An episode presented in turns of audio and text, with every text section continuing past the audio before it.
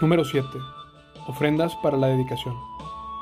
El día en que Moisés levantó el tabernáculo, lo ungió y lo apartó como santo, también ungió y apartó todo el mobiliario y el altar con sus utensilios.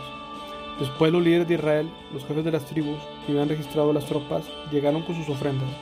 Juntos llevaron seis carretas grandes y doce bueyes, una carreta por cada de los jefes y un buey por cada jefe. Y los presentaron al Señor delante del tabernáculo. Luego el Señor le dijo a Moisés, recibe sus ofrendas y usa estos bueyes y carretas para transportar el tabernáculo. Repártelos entre los levitas según el trabajo de cada uno. Así que Moisés tomó las carretas y los bueyes y los entregó a los levitas. Les dio dos carretas y cuatro bueyes a la división gersonita para su trabajo. Le dio a la división merarita cuatro carretas y ocho bueyes para su trabajo. Todo el trabajo se realizó bajo el liderazgo de Itamar, hijo del sacerdote Aarón, pero la división cuatita no le entregó carretas ni bueyes, porque se requería que hicieran el traslado de los objetos sagrados del tabernáculo sobre sus hombros. Los jefes también presentaron las ofrendas de dedicación para el altar cuando los ungieron. Cada uno puso sus ofrendas ante el altar. El Señor le dijo a Moisés, cada día un jefe lleve su ofrenda para dedicación al altar. En el primer día presentó su ofrenda Nazón, el hijo de Minadab, jefe de la tribu de Judá. Su ofrenda consistía en una bandeja de plata que pesaba un kilo y medio y un tazón de plata que pesaba 800 gramos, calculado según el peso del ciclo del santuario. Los dos contenían ofrendas de grano de harina selecta humedecida con aceite de oliva. También llevó un recipiente de oro que pesaban 114 gramos, lleno de incienso. Llevó un becerro y un carnero y un cordero de un año para la ofrenda quemada, y un chivo como ofrenda por el pecado. Como ofrenda de paz llevó dos toros, cinco carneros, cinco chivos y cinco corderos de un año. Esto fue la ofrenda que llevó Nazón, hijo de Aminadab. En el segundo día presentó su ofrenda a Natanael, hijo de Suar, jefe de la tribu de Isaacar. Su ofrenda consistía en una bandeja de plata que pesaba un kilo y medio y un tazón de plata que pesaba 800 gramos, calculado según el peso del ciclo del santuario. Los dos contenían ofrendas de grano de harina selecta humedecida con aceite de oliva. También llevó un recipiente de oro que pesaba 114 gramos lleno de incienso. Llevó un becerro, un carnero y un cordero de un año para ofrenda quemada, y un chivo como una ofrenda por el pecado. Como ofrenda de paz llevó dos toros, cinco carneros, cinco chivos, cinco corderos de un año. Esta fue la ofrenda que llevó el hijo de Suar. El tercer día presentó su ofrenda Eliab, hijo de Elón, jefe de la tribu de Saulón. La ofrenda consistía en una bandeja de plata que pesaba un kilo y medio y un tazón de plata que pesaba 800 gramos, calculado según el peso del ciclo del santuario. Los dos contenían ofrendas de grano de harina, directa humedecida con aceite de oliva. También llevó un recipiente de oro que pesaba 114 gramos lleno de incienso. Llevó un becerro, un carnero, un cordero de un año por la ofrenda quemada y un chivo como ofrenda por el pecado. Como ofrenda de paz llevó dos toros, cinco carneros, cinco chivos, cinco corderos de un año. Y esta fue la ofrenda que llevó Eliab, hijo de Elón. En el cuarto día se presentó su ofrenda de Elisur, hijo de Sedeur, jefe de la tribu de Rubén. Su ofrenda consistía en una bandeja de plata que pesaba un kilo y medio y un tazón de plata que pesaba 800 gramos. Los dos contenían ofrendas de grano de harina selecta humedecida con aceite de oliva. También llevó un recipiente de oro que pesaba 114 gramos llenos de incienso. Llevó un becerro, un carnero, un cordero de un año para una ofrenda quemada y un chivo como una ofrenda por el pecado. Como ofrenda de paz llevó dos toros, cinco carneros, cinco chivos, cinco corderos de un año. Esa fue la ofrenda que llevó Elisur, el hijo de Sedón. En el quinto día presentó su ofrenda Semuliel, hijo de Suriasai, jefe de la tribu de Simeón. Su ofrenda consistía en un kilo de bandeja de plata que pesaba un kilo y medio y un tazón de plata pesaba 800 gramos. Los dos contenían ofrendas de grano de harina selecta humedecida con aceite de oliva. También llevó un recipiente de oro que pesaba 114 gramos lleno de incienso. Llevó un becerro, un carnero y un cordero de un año para la ofrenda quemada y un chivo como ofrenda por el pecado. Como ofrenda de paz llevó dos toros, cinco carneros, cinco chivos, cinco corderos de un año. Esta fue la ofrenda que llevó Selumiel, hijo de Suridasai. En el sexto día presentó su ofrenda Eliasab, hijo de Deuel, el jefe de la tribu de Gad. Su ofrenda consistía en una bandeja de plata que pesaba kilo y medio y un tazón de plata que pesaba 800 gramos. Los dos contenían ofrendas de grano de harina selecta humedecida con aceite de oliva. También llevó un recipiente de oro que pesaba 114 gramos lleno de incienso. Llevó un becerro, un carnero, un cordero y un año para la ofrenda quemada, un chivo como ofrenda por el pecado. Como ofrenda de paz llevó dos toros, cinco carneros, cinco chivos, cinco corderos de un año. Esta fue la ofrenda que llevó Eliasaf, hijo de Eduel. En el séptimo día presentó su ofrenda a Eliasama, hijo de Amiud, jefe de la tribu de Efraín. Su ofrenda consistía en una bandeja de plata que pesaba un kilo y medio y un tazón de plata que pesaba 800 gramos. Dos contenían ofrendas de grano de harina selecta humedecidas con aceite de oliva. También llevó un recipiente de oro que pesaba 114 gramos lleno de incienso. Llevó un becerro, un carnero y un cordero de un año para la ofrenda quemada, y un chivo como ofrenda de pecado. Como ofrenda de paz llevó dos toros, cinco carneros, cinco chivos, cinco corderos de un año. Esta fue la ofrenda que llevó Eliasama, hijo de Amiud. El octavo día presentó su ofrenda a Gamaliel, hijo de Pedasur, jefe de la tribu de Manasés. Su ofrenda consistía en una bandeja de plata que pesaba un kilo y medio y un tazón de plata que pesaba 800 gramos. Los dos contenían ofrendas de grano de harina selecta humedecida con aceite de oliva. También llevó un recipiente de oro que pesaba 114 gramos lleno de incienso. Llevó un becerro, un carnero, un cordero de un año para la ofrenda quemada y un chivo como ofrenda por el pecado. Como ofrenda de paz llevó dos toros, cinco carneros, cinco chivos y cinco corderos de un año. Esa fue la ofrenda que llevó Gamaliel, hijo de Pedasur. El noveno día presentó su ofrenda Abidán, hijo de Gedeoni, jefe de la tribu de Benjamín. Su ofrenda consistía en una bandeja de plata que pesaba un kilo y medio y un tazón de plata que pesaba 800 gramos. Dos contenían ofrendas de grano de harina selecta humedecida en aceite de oliva. También llevó un recipiente de oro que pesaba 114 gramos lleno de incienso.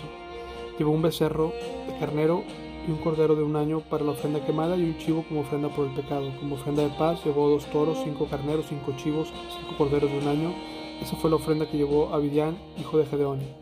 El décimo día presentó su ofrenda a Yeser, hijo de Amisadai, jefe de la tribu de Dan. Su ofrenda consistía en una bandeja de plata que pesaba un kilo y medio y un tazón de plata que pesaba 800 gramos. Los contenían ofrendas de grano de harina selecto humedecida con aceite de oliva. También llevó un recipiente de oro que pesaba 114 gramos lleno de incienso. Llevó un becerro, un carnero, un cordero de un año para una ofrenda quemada, un chivo como ofrenda por el pecado. Como ofrenda de paz llevó dos toros, cinco carneros, cinco chivos, cinco corderos de un año. Esta fue la ofrenda que llevó a Yeser, hijo de Amisadai.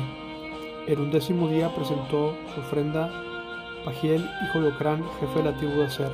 Su ofrenda consistía en una bandeja de plata que pesaba un kilo y medio y un tazón de plata que pesaba 800 gramos.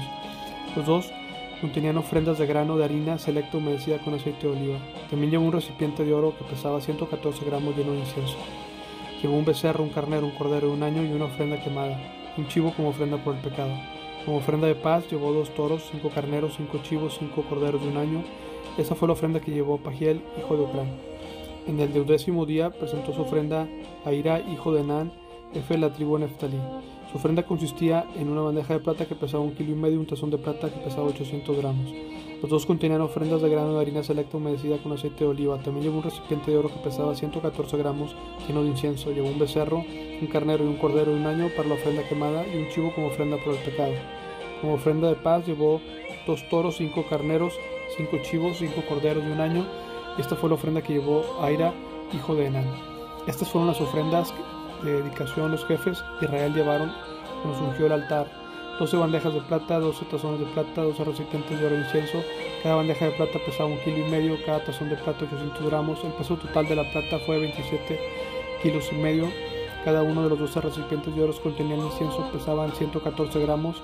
El peso total del oro fue un kilo con 400 gramos. Se donaron 12 becerros, 12 carneros, 12 corderos de un año para las ofrendas quemadas, junto con las ofrendas obligatorias de grano. Llevaron 12 chivos para las ofrendas de pecado, se donaron 24 toros, 60 carneros, 70 chivos, 60 corderos de un año como ofrendas de paz. Esa fue la ofrenda para la dedicación al altar después de haber sido ungido.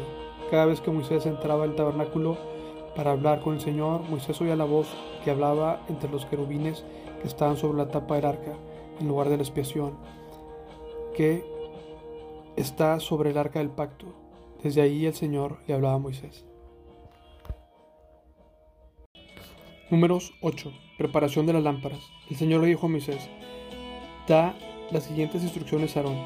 Cuando ponga las siete lámparas en el candelabro, hazlo de manera que la luz alumbre hacia adelante, enfrente del candelabro.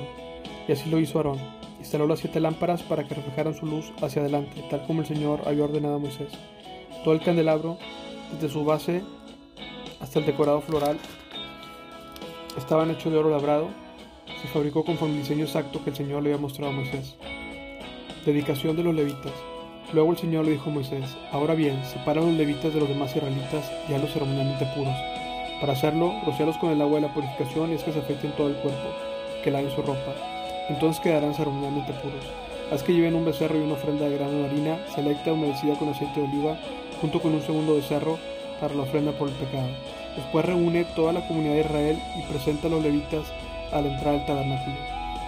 Cuando presentes a los levitas delante del Señor, el pueblo de Israel pondrá sus manos sobre ellos. Con las manos en alto, Aarón presentará a los levitas ante el Señor como una ofrenda especial al pueblo de Israel. Así los dedicará al servicio del Señor. Enseguida los levitas pondrán sus manos sobre la cabeza de los becerros, presentarán un becerro como ofrenda por el pecado y el otro como ofrenda quemada al Señor, para purificar a los levitas y hacerlos justos ante el Señor. Luego haz que los levitas pongan de pie delante de Aarón y sus hijos y levantan las manos, preséntalos como una ofrenda especial al Señor. De ese modo apartarás a los levitas del resto del pueblo de Israel y los levitas me pertenecerán a mí. Así ellos podrán entrar en el tabernáculo para realizar su trabajo porque los purificaste y los presentaste como una ofrenda especial. Todo el pueblo de Israel, los levitas están apartados para mí. Yo los he tomado para mí en lugar de mis primeros hijos varones de los israelitas. He tomado a los levitas como sustitutos, pues todo el primer nacido entre el pueblo Israel es mío tanto de personas como de animales. Dios aparte para mí el día querido muerte de todos los primeros hijos varones de los egipcios. Es cierto, yo tomé los levitas en el lugar de todos los primeros hijos varones de Israel y de todos los israelitas. Yo designé a los levitas para Aarón y sus hijos. Ellos servirán en el tabernáculo en el nombre de los israelitas y harán los sacrificios para purificar al pueblo, de modo que ninguna plaga los azote cuando deserten el santuario. Así como Moisés, Aarón y toda la comunidad de Israel dedicaron a los levitas siguiendo cuidadosamente todas las instrucciones del Señor a Moisés. Los levitas se purificaron por el pecado, lavaron sus ropas y Aarón los presentó al Señor como una ofrenda especial. Entonces ofrecieron un sacrificio para purificarlos y hacerlos justos delante del Señor. Después los levitas entraron en el tabernáculo para cumplir sus responsabilidades de ayudar a Aarón y a sus hijos. Así se llevó a cabo todo lo que el Señor ordenó a Moisés con respecto a los levitas. El Señor le dio otras instrucciones a Moisés. Los levitas seguirán esta regla. Empezarán su servicio en el tabernáculo a la edad de 25 años y se jubilarán a los 50 años. Después de su jubilación podrán ayudar a los compañeros levitas como varios en el tabernáculo, pero no podrán oficiar entre las ceremonias. Así es como asignarás los deberes de los levitas. Números 9. La segunda Pascua. Un año después de que Israel saliera de Egipto, el Señor le habló a Moisés en el desierto del Sinaí. El primer mes de ese año le dijo, y a los israelitas que celebren la Pascua en el tiempo establecido, al atardecer del día 14 del primer mes. Asegúrate de seguir todos mis mandatos y todas mis ordenanzas acerca de esta celebración.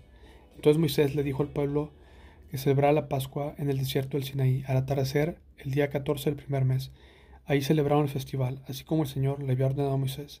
Sin embargo, algunos hombres estaban ceremonialmente impuros por haber tocado un cadáver, por eso no podían celebrar la Pascua aquel día. Así que ese mismo día se acercaron a Moisés y Aarón y les dijeron, hemos quedado ceremonialmente impuros por tocar un cadáver, pero ¿por qué se nos debe impedir presenciar la ofrenda del Señor en la debida fecha con el resto de los israelitas? Moisés les contestó, esperen aquí hasta que yo reciba del Señor las instrucciones para ustedes. Esta fue la respuesta del Señor a Moisés. Da las siguientes instrucciones al pueblo de Israel. Si alguien del pueblo, ya sea ahora, las generaciones futuras, está ceremonialmente impuro la fecha establecida para la Pascua por tocar un cadáver, o si está de viaje y no puede estar presente en la ceremonia, aún así podrá celebrar la Pascua del Señor. Esta persona ofrecerá el sacrificio de la Pascua un mes después, al atardecer del día 14 del segundo mes.